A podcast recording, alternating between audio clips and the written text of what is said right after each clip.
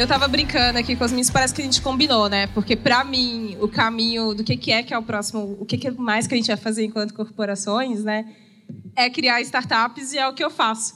Então eu já vou aproveitar aqui a deixa que os meninos deixaram para contar um pouquinho sobre mim, contar um pouquinho sobre a minha empresa e depois falar um pouco aqui dos meus devaneios, porque eu não acho que tem resposta pronta, vocês vão perceber isso, e aqui compartilhar um pouquinho com vocês. Boa. Eu sou Amanda Graciano, sou economista. Descobri recentemente que é importante falar isso, porque depois de 10 anos do ecossistema de inovação, as pessoas acham que a gente faz muitas coisas, ou estudou muitas outras coisas, mas eu sou economista de formação. É, sou, sou pós-graduada pela PUC Rio Grande do Sul, sou professora da Fundação do Cabral e, mais recentemente, aluna também. Tem sido uma experiência sensacional. Tenho passado pelo IDEX, pelo próprio Cubo. Sou colunista no Estadão, no MIT Review Technology e desde ontem no Startups, não podia contar, esse negócio não estava no slide, falando especificamente sobre o que eu faço. E aí tem muitas outras coisas aqui, mas é importante dizer que justamente para eu não achar que tem resposta pronta, a produção de conteúdo e jogar as ideias no mundo, para mim é um ponto fundamental, né? Só vou saber se vai dar certo, vai dar errado, mais ou menos, depois que a gente compartilha e dá esse passo junto com o mundo se a gente não coloca as ideias no mundo, é meio difícil a gente descobrir se elas vão funcionar, se esses negócios de fato existem, e principalmente validar, né? A ideia validada é a ideia que entrou em contato com pelo menos uma outra pessoa que não é do nosso time. Então, um pouco dessa produção de conteúdo espalhar vem disso. A outra vem de hackear, mas não é o assunto de hoje. Depois eu conto um pouco mais para vocês.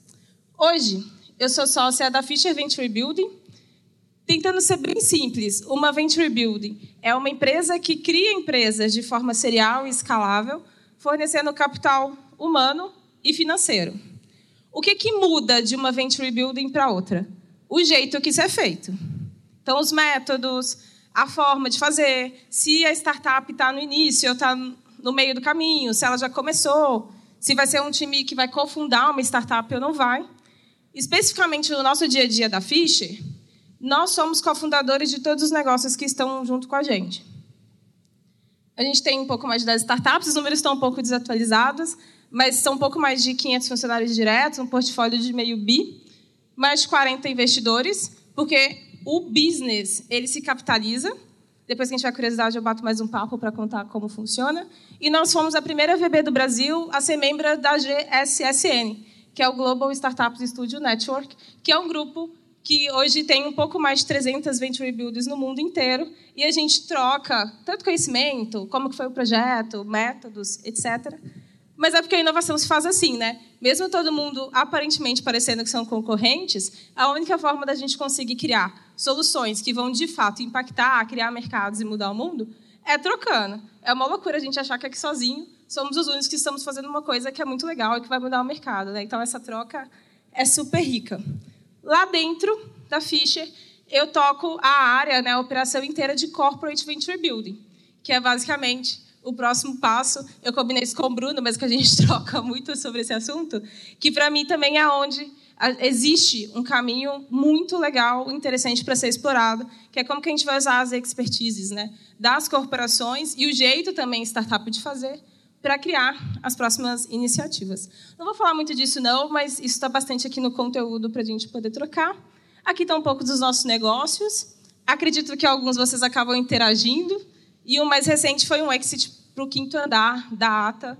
Então, quem mora aí nas grandes cidades, principalmente onde opera o quinto andar, e usa quinto andar, possivelmente tudo aquilo que vocês vão fazer na parte financeira está passando um pouquinho da ATA ali com vocês enquanto clientes. Primeira coisa muito importante: a inovação ela é fruto da nossa interação. O que, que significa? Que, dada a interação minha, da Paula, do Bruno, do Paulinho, existe a interação deles, né, nossa, enquanto indivíduo, e existe a nossa interação coletiva. Isso vai dar resultados diferentes, independente do mesmo livro que a gente leu ou daquele curso que todo mundo fez igual. Os resultados vão ser diferentes porque a inovação ela é fruto da interação das pessoas depois elas coletivamente com o meio. O método por si só ajuda, mas o método não garante. Tá? E isso é muito importante dizer aqui. Independente do que a gente está pensando ou tentando desenhar em termos de estratégia e lógica de inovação. Dito isso, Agora eu vou contar um pouquinho, quero contar um pouco de contexto, né? E explicar aqui, tentar desenhar junto com vocês um pouco da minha linha de raciocínio. Não esperem coisas 100% óbvias, porque eu não acho que existe linha de raciocínio 100% óbvia, tá? Vocês estão comigo? Sim? Bom, eu vi isso pouco sim, mas eu espero que sim. Vocês sabem como que a AWS surgiu? Mas vocês sabem que vocês usam todo mundo, né? Então, o dia que aquele negócio não está funcionando, pode não ser o problema da startup ou da tecnologia, pode ser que alguma coisa na nuvem está dando errado. A AWS surgiu dentro em 2006 por causa de uma dor da própria Amazon, e aí eles queriam conseguir fornecer uma tecnologia que fosse um pouco mais robusta para eles operacionalizarem ali o marketplace.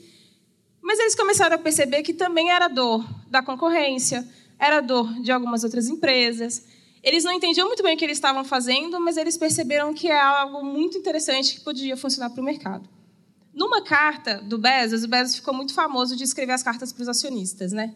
Nos dois primeiros anos dessa operação da AWS, a Amazon tinha faturado 100 bilhões de dólares.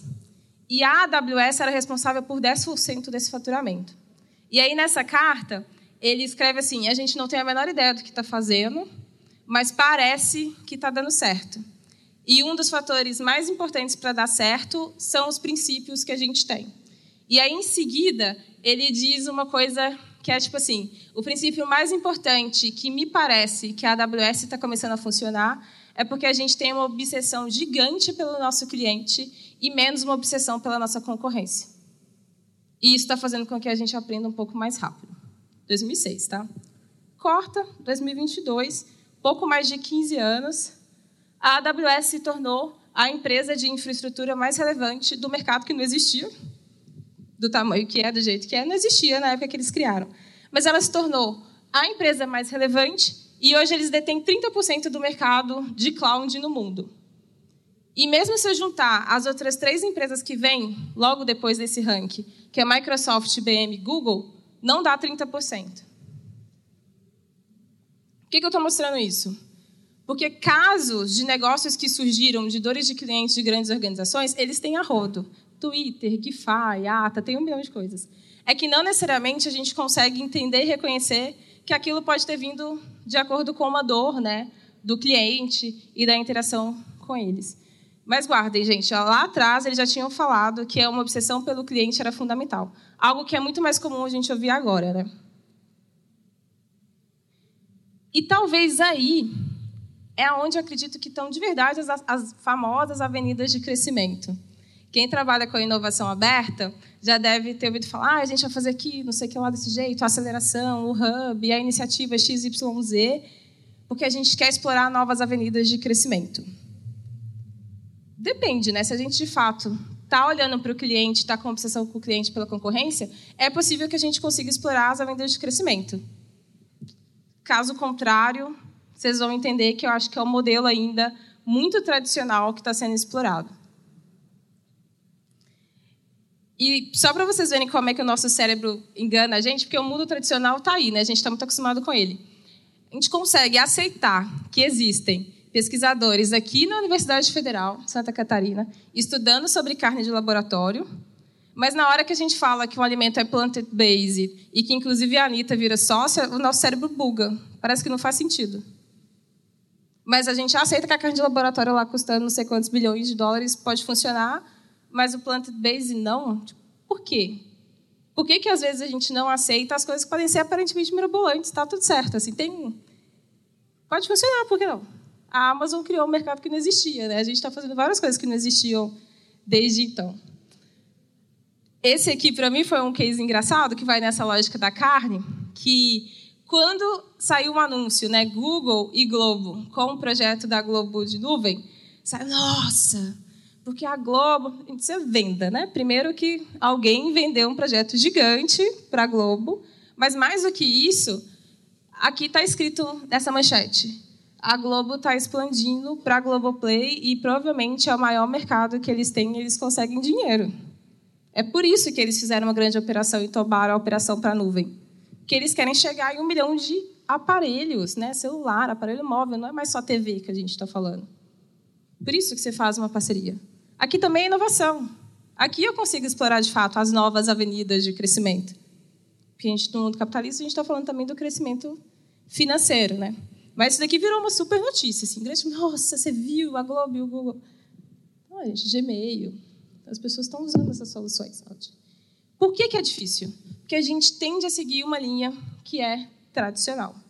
Sabe qual é a linha tradicional que todo mundo aprendeu? A gente aprendeu que a regra, a receita do bolo funciona assim. Eu tenho um grupo de pessoas que são especiais, porque elas são desse jeito, ou elas estudaram nas universidades de ponta do Brasil, ou de fora, ou porque tem o PhD XYZJ. Ela é uma pessoa especial, esse time. Aí eu vou pegar as pessoas especiais e vou colocar num lugar especial. Olha a receita de bolo. Aí pode ter puff, pode ser colorido, pode ser legal, etc. Enfim. Dado que são pessoas especiais no lugar especial, aí a gente acredita na tradição, quem é muito tradicionalista, que vai vir as ideias especiais. Porque essas pessoas já são incríveis, né? Vai vir as ideias vir incríveis aí também. E nesse lugar, com esse viés tradicional, a gente comete o maior erro. Porque se eu tenho pessoas que são especiais fazendo e tendo ideias especiais, é óbvio que elas sabem tudo que o meu cliente quer, eles vão poder criar o produto e aí o cliente passivo vai usar a minha solução. Talvez tenha funcionado, gente, em algum momento, porque isso de fato é uma regra de muitos negócios. E aqui mora o perigo, né? Porque o meu cliente, em 2022, ele não é passivo.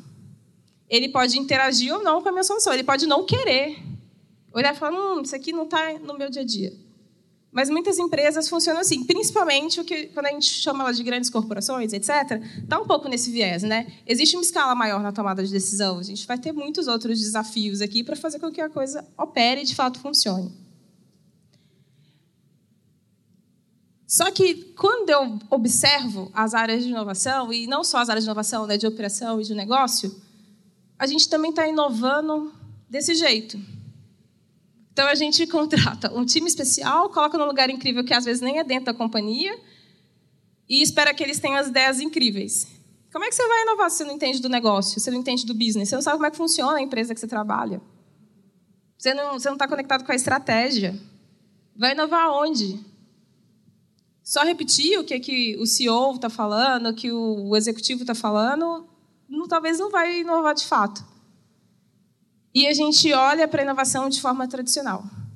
E que a gente estava até comentando um pouco antes do, do Bruno vir falar, né? Que tem um outro, uma outra dor que o mundo tradicional fala muito, que é, putz, vim aqui e contei o case da Ambev. Amanhã, se você for aplicar na sua empresa, pode não funcionar simplesmente porque não é Ambev, não tem o mesmo contexto, não são as mesmas pessoas e provavelmente a regra não pode ser usada 100%, certeza. Mas com o viés tradicionalista, né, a linha tradicional, a gente acha que com pessoas incríveis, ideias incríveis lugares incríveis, a mágica vai acontecer o cliente vai usar, né? Isso não é verdade. O que me faz lembrar muito o que a gente chama de inovação fechada. O que é a inovação fechada? Ela é o foco nas ideias internas, uma lógica de grandes investimentos em P&D, Amanda, é ruim? Não, é incrível. O problema é se eu tenho investimentos em P&D olhando só para o que eu tenho dentro de casa, para o mundo interno. É uma busca pelo pioneirismo. Putz, gente, aqui é um ótimo traço de cultura organizacional. A empresa que tem uma inovação fechada, é mais comum a gente ouvir eles falarem que eles foram os primeiros. E o conhecimento de base, de base tecnológica da companhia está tudo dentro da companhia. Então, são os papos de M&A, tudo é uma grande conversa, eu vou te comprar, mas não necessariamente a gente vai fazer junto. Que é um traço clássico aqui do, de 20 anos atrás. Não tinha muito essa lógica do como que a gente pode co-construir, né? Era muito mais a lógica de como que eu vou te comprar e vou resolver isso daqui sozinha ou sozinho. E alguns mercados foram mudando, né?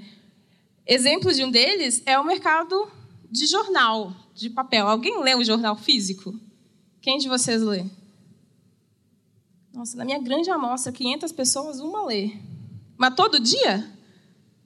Nossa, que mágico, que delícia. Senta, para, faz um negócio com... Gente precisa fazer isso mais vezes. Mas quem aqui lê jornal, mesmo que digital, pelo menos? Essa era do julgamento, né, gente? Calma, tá tudo bem. Qual que é que eu quero dizer? Essa cena aqui era muito comum. Era uma cena extremamente comum. E por que eu estou trazendo esse mercado? Porque esse mercado, de certa forma, é um dos que vem sofrendo bastante. Quem trabalha aqui com mídia e etc., deve ter percebido isso até nos investimentos. Né? em mídia. O que aconteceu foi que como que funcionava um jornal? Eu li lá a reportagem de um jornalista X. Aí eu quero conversar com esse jornalista, né? O que, que eu fazia? Mandava uma cartinha e isso depois de um tempo veio lá carta do leitor. Não sei, tem uma galera que tem a minha idade e talvez tenha interagido muito pouco com, com o jornal físico, né? Mas tinha lá uma vez por semana. Mas nada que é um jornal grande, tipo o Estadão. Você colocar duas cartas do leitor, tem muita gente ficando de fora. Com o advento aqui da tecnologia e da internet, da web 2.0, que é a hora que as pessoas também participam mais ativamente do processo de construção da internet, etc., surgiu blog, surgiu várias outras coisas. E aí eu, que queria conversar com o jornalista, agora eu vou lá dar minha opinião no meu blog. Eu quero ser jornalista? Não, eu só quero dar minha opinião. Que casa um pouquinho com o surgimento de redes sociais e tudo mais, né? o grande traço do que a gente tem em termos de Web3. E aí a gente tem esse dado. Em 2021, no mercado norte-americano, a gente não tem esse dado para o mercado brasileiro, mas no mercado norte-americano, 40%, 40 das visitas em sites que dão algum tipo de opinião ou falam diversos assuntos foram em sites ou de empresas ou de pessoas físicas. Não foram mais só nos jornais. Não é à toa que vários jornais do mundo inteiro, inclusive no Brasil, a gente vai ter diversas pessoas que são colonistas, que dão opinião sobre o mercado que elas atuam, mas não necessariamente elas são jornalistas. Justamente para a gente também ter esse espaço de comunicação e interação né, com o restante do público.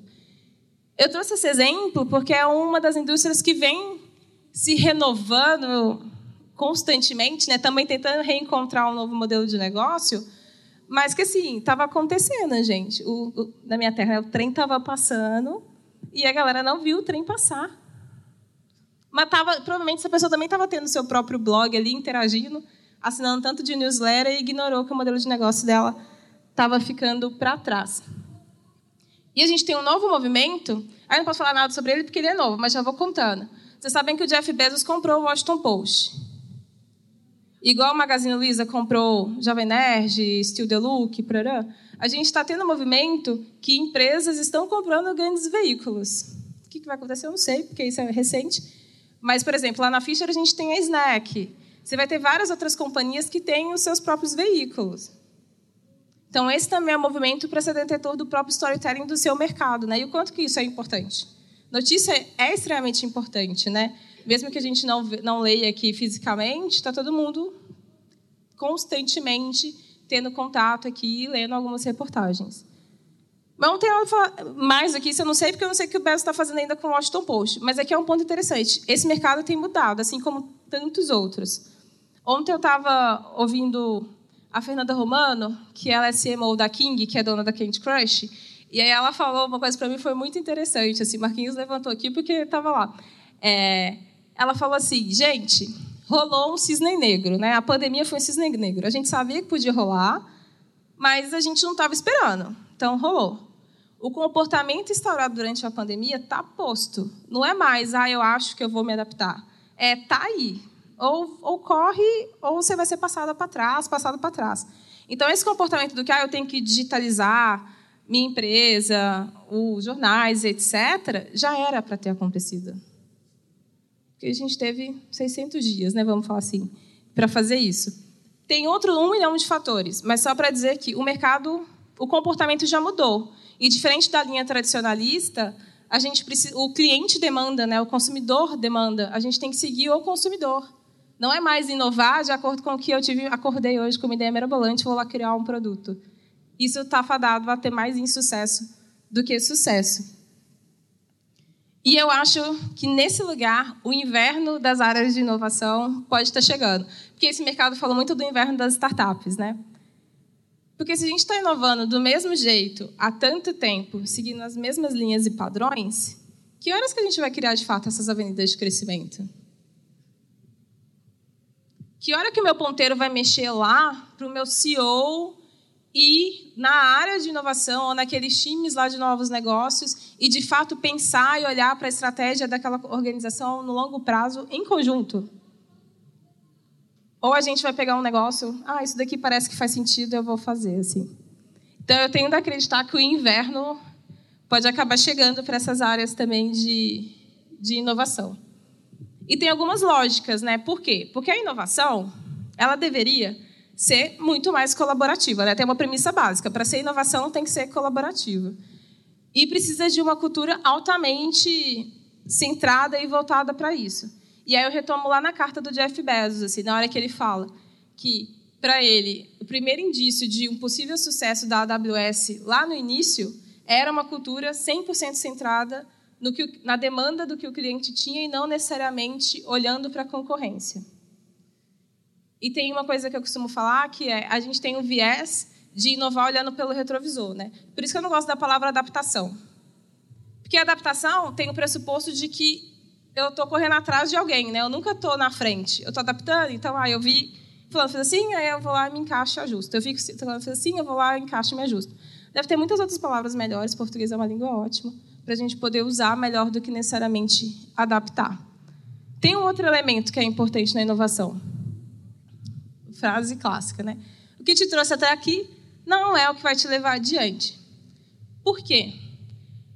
Dentro da cultura organizacional corporativa, a gente tem uma tendência a tentar replicar os sucessos. Então a gente olha muito para o passado. Ah, esse projeto no passado foi incrível, vamos repetir ele, porque provavelmente vai dar o mesmo resultado. Talvez daria, se não fosse essa série de fatores que a gente não tem tanto controle mais agora. Então é importante a gente ter uma clareza, e aí eu gostei muito do que já foi falado aqui, que é precisa evoluir a maturidade da própria iniciativa, né? do próprio projeto ali de inovação e das áreas de inovação. Seja se você está tocando uma iniciativa de inovação de fato, aberta, fechada, sei lá, mista, o que a gente quiser comunicar, seja se você está criando um negócio e que você espera pegar uma porcentagem ali da, daquele mercado. Né? Tentar se basear unicamente no passado para prever 100% do que vai ser seu sucesso agora daqui a pouco, está fadado ao insucesso. Dado o volume do nosso contexto hoje provavelmente metade das coisas que a gente vai lá passado elas não vão existir, né, daquele jeito, naquele formato. E tem um, um outro viés, né, que é as áreas de inovação precisam ter uma real interpretação do que é a estratégia do business. Porque a inovação, durante muito tempo, ela foi confundida com uma estratégia de marca, que é ótimo também. Né? A gente ter a percepção de que o nosso negócio é de fato inovador é um elemento importante e pode mexer lá no cliente, no consumidor final. O ponto é, eu só vou inovar se eu tiver a possibilidade de criar valor, criar uma percepção de valor na companhia. Pode ser internamente, tem um milhão de formas a gente pensar em inovação. O ponto é, a gente só inova de fato se a gente entende da estratégia. E aí fica o questionamento: vocês sabem qual é a estratégia do negócio? Por que, que a gente faz aquilo daquele jeito? Por que, que o planejamento é o número XYZ? Como que o que a gente está fazendo casa naquele número e faz aquilo crescer? tendo a achar que muitas das áreas de inovação que eu tive contato não conseguem tangibilizar 100%. E aqui também tem um desafio da gestão, tá? Às vezes a pessoa gestora entende, tangibiliza, mas gerir pessoas também é outro desafio gigante, né? Você conseguir gerir pessoas ainda querendo promover uma mudança tão grande, pode ser desafiador passar o como que é tangibilizar a execução disso no dia a dia. E aí os números, é, a gente também precisa evoluir né, nas métricas por si só, porque muitas delas não conseguem explicar o que, que são as famosas avenidas de crescimento que a gente quer trazer lá na frente. Ah, esse aqui está aqui bonitinho, as pessoas tirando foto, agora está mais fácil de ler. Bom, e as empresas vão inovar por quê? Né? Por que, que lá, que eu, quando a gente tem está falando de inovação ou eu estou traçando meu planejamento estratégico, no geral, metade do nosso planejamento estratégico é fazer o que está dando certo, e a outra metade é descobrir o que é que pode dar certo daqui a pouco. Mas, no geral, esse é um pedacinho menor. As empresas vão inovar porque as barreiras de entradas estão menores em qualquer mercado, mesmo aquele que a gente acha que não, essas barreiras de mercado estão diminuindo. Os métodos e as ferramentas têm se provado métodos de sucesso. Ah, mas são todos? Depende, né? De contexto é a parte mais importante de tudo. Nem tudo vai funcionar para todo contexto, mas o ponto é que, neste momento, os métodos e as ferramentas estão se provando terem muito sucesso. E a nada da palavrinha inovação, mas nem sempre a sua execução, ela está em todo o planejamento estratégico agora, né? Ela está sempre na estratégia do negócio. Aqui muito mais na linha né, daquela frase. O que te trouxe aqui não é o que vai te levar porque o mercado muda muito rápido. Né? Dado que o mercado muda muito rápido, o que, que é que seu negócio vai estar fazendo daqui a 20 anos? Provavelmente não é o que a gente entrega agora. E ter esse entendimento né, da possibilidade de usar a inovação também como ferramenta para fazer com que o nosso negócio continue existindo é um mecanismo extremamente importante. E aí, isso eu chamo, aí eu comecei a chamar isso agora de novo momento. Mais fácil, né? Em vez de a gente ficar dando nome. O que é esse novo momento? Seria quase que o contraponto da linha tradicional. E que ela vai ter alguns desses elementos que eu já falei aqui. É uma cultura forte, centrada no cliente, mas de fato que a execução também permita que seja uma cultura centrada no cliente. É uma cultura mais colaborativa. Então eu deixo de ter o time do marketing, time do PR, o time que olha para a startup, o time que vai no evento, o time que faz o evento. Gente, se as pessoas não se conversarem e entenderem o que é o trabalho um do outro, não vai dar muito certo de início, né? E aí a gente vai inventar um tanto de rotinas e rituais para garantir com que esse time interaja melhor que é buscando com que esses rituais e rotinas promovam a colaboração. Né? O método, escrito direito, com acento no lugar certo, mas o método. Ser antifrágil. Antifrágil acho que foi a palavra que eu achei ali no momento para substituir a resiliência e a adaptação. Né? Não é fácil. Mudar a rota é desafiador. E justamente por ser desafiador mudar a rota, é preciso desenvolver uma habilidade de ser antifrágil. Aqui no Antifrágil, é você explicar 500 vezes a mesma coisa para o gestor de uma forma diferente. É entender qual é a dor daquela estratégia e como que a gente está fazendo se casa com aquela estratégia. É quase explicar tudo de novo, sem ter todas as coisas, as buzzwords né, do mundo das startups e tecnologia, de uma forma de quem está mais na economia real consiga entender. Aqui, ser antifrágil é o que, por hora, vai entrar na cabeça de vocês mais rápido, que é o adaptar mas não é o adaptar correndo atrás, né? é o adaptar o que é que meu negócio de fato precisa e não que o negócio do coleguinha fez e eu estou copiando. E, de fato, criar valor. Só conheço empresa, as empresas que vocês forem pensar, ah, pensa numa empresa de sucesso. Possivelmente ela é de sucesso porque ela teve a capacidade, em algum momento da sua execução, criar valor. Ou ela fez alguma coisa no seu mercado e ali possibilitou ter vários negócios. Na Fischer a gente tem uma que faz isso. A Octa, sendo muito breve, ela cria, ela digitaliza o mercado que é informal. E esse mercado não existe no Brasil, né? Uma dose de loucura também na hora de empreender, ela é importante. Mas esse mercado que é informal no Brasil hoje é 16% da economia norte-americana. Então a gente acredita que digitalizando esse mercado, mas não só digitalizando, formalizando o mercado, que é muito informal, existe algum valor que é possível ser criado para a gente capturar enquanto negócio. Qual é a coisa muito legal? No geral, quando você cria mercados e valor, você começa a criar muitos outros negócios complementares, né, que vão ali entrando na nossa cadeia. Isso é difícil de fazer. Isso é ser antifrágil. Mas isso também que é inovação, né? Acho legal de trabalhar com inovação. E aí eu coloquei uma coisa colorida porque também não é no preto, né? É um bicho diferente. Que me lembra mais inovação aberta, só fazendo os contrapontos é ideia interna e externa, aí aumenta a complexidade, mas é onde possivelmente a gente vai conseguir inovar mais e entender melhor até do nosso cliente. Tem áreas de inovação, e aqui extrapolando a inovação, né? as áreas de operação que também inovam, as outras áreas do negócio que também inovam, que eles fazem focus group com o cliente. Eu quero saber se o negócio desse jeito é bom ou é ruim não só das pessoas que são super especialistas, etc., mas também daquele cliente ali final na ponta, né? O produto, ele não é mais o primeiro, mas ele é o melhor, porque ele atende uma demanda do cliente. Vocês estão sofrendo, né? mas também está todo mundo olhando, prestando atenção. Vou passar esse slide rapidinho. E a outra é que a companhia não detém 100% do controle.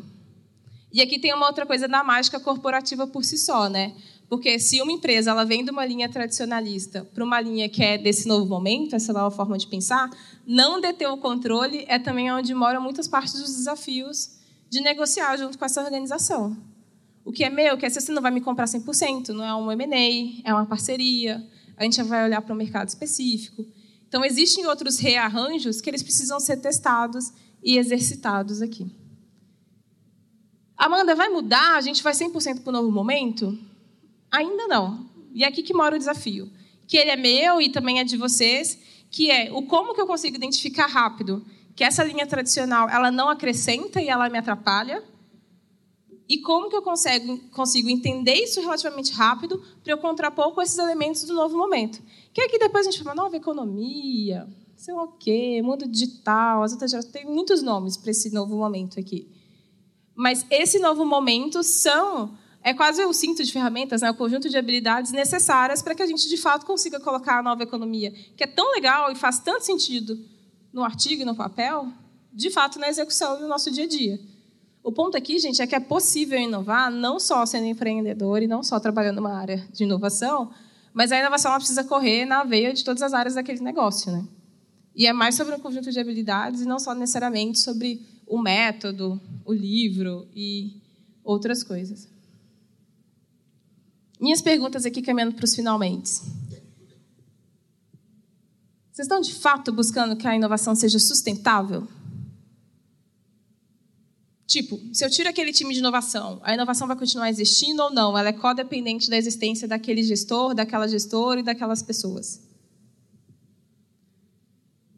Porque se ela for codependente, existe um problema aí, né? Já não é colaborativa. Mas, para além disso, eu não vou conseguir criar outras vias de negócio, né? Eu dependo daquelas pessoas. Ideias, pessoas especiais, ideias especiais, lugares incríveis. Eu preciso daquele conjunto da linha tradicional para fazer, de fato, tudo 100% acontecer. Mais do que isso. Nossa, 10 a 0. Vocês podem passar para mim?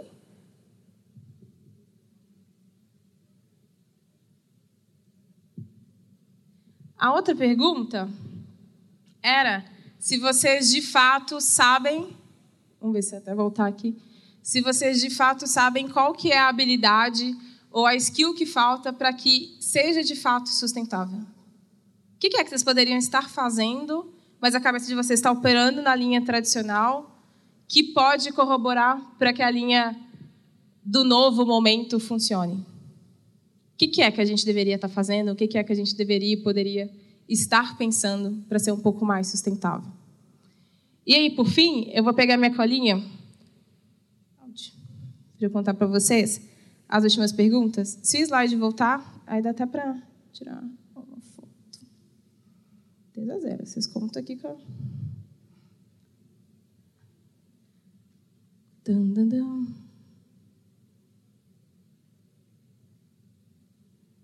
No fim, a minha crítica. Oh, vocês foram muito rápidos.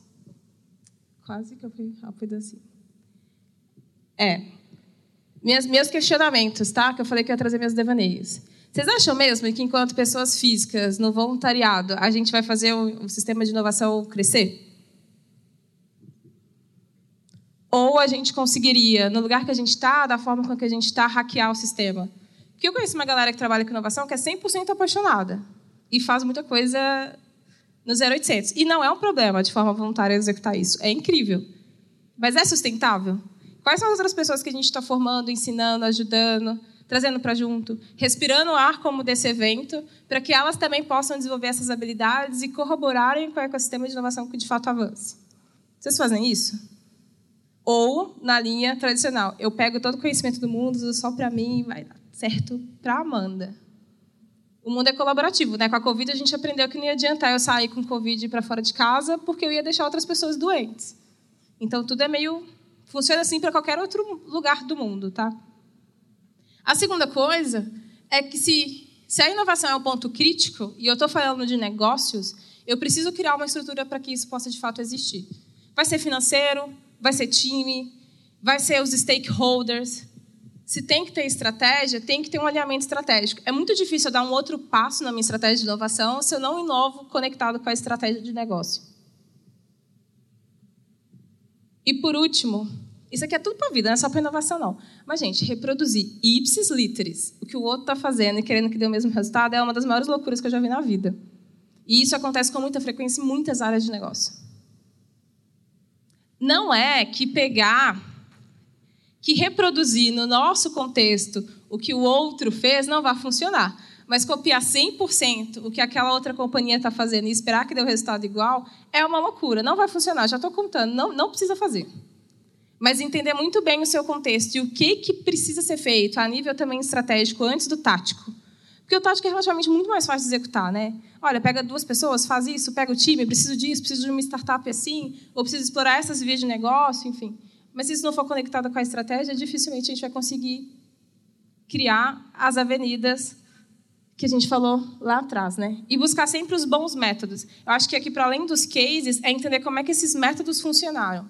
Como eu já disse lá atrás, os métodos e as ferramentas têm se provado relativamente não vou falar 100% que 100% não existe, né? mas tem se provado como métodos de sucesso. Entendê-los vai trazer para a gente um resultado muito melhor do que necessariamente só fazer aqui um copia e cola. Luz, né? Esse é, um dos meus, esse é o terceiro, penúltimo slide. Uma dica. Sempre que as coisas vão parar na TV, no jornal, na revista, e talvez até agora nas redes sociais, não é mais novo. Essas capas são de 2012. E eu ainda me deparo com muitas pessoas que acham que é uma loucura, porque a gente não conseguiu adaptar as escolas ainda para o formato digital, mesmo sendo na marra, que as empresas da Meta, de certa forma, invadiram a nossa vida, que a gente ficaria sempre, nunca mais ficaria offline, né, que existe uma interação. Então, o iPhone foi um dos primeiros iPhone, né? Tá tudo no celular. É de 2012. Eu, eu já me assusto, assim, quando sai notícia, é, sei lá, reportagem fantástico, metaverso, e eu não sei o que está falando lá, eu falei, vou ter que estudar. Quem era aquela pessoa, aquela referência, ir atrás e descobrir o que está falando. Então, aqui já pode ser um bom norte. Se essas coisas estão sendo muito comunicadas na, na mídia aberta, pode ser que já não é muito novo, e aí a gente vai ter que adaptar, vai ter que correr atrás. Mas aqui é um bom indicador até, ah, o que, que eu leio, o que, que eu estudo? Depende do nosso contexto, né? depende de onde que a gente está. Os métodos tem aí, tem vários, mas o nosso contexto ele vai ser extremamente relevante. E essa tem uma frase que eu ouvi no último ano e que para mim ela é muito importante quando a gente olha para o contexto de criar estratégia de inovação. A gente precisa mudar antes que a gente tenha que mudar. E se tratando de quem precisa criar negócios, né, criar a área de inovação para ontem, a gente precisa mudar, gente, para ontem, o jeito que a gente está fazendo. A inovação feita no Brasil, independente de como a gente trate ela, ela é uma inovação que a gente faz olhando pelo retrovisor. A gente fica copiando o resto do mundo inteiro e querendo colocar no contexto brasileiro para funcionar. A diferença é que o Brasil não é nenhum outro lugar que está lá na América do Norte. O Brasil tem seus desafios, as suas complexidades. E só vai dar para inovar se a gente também parar de olhar pelo retrovisor e olhar para frente. E contem comigo nessa jornada. Vai ser um prazer ajudá-los também e criar juntos.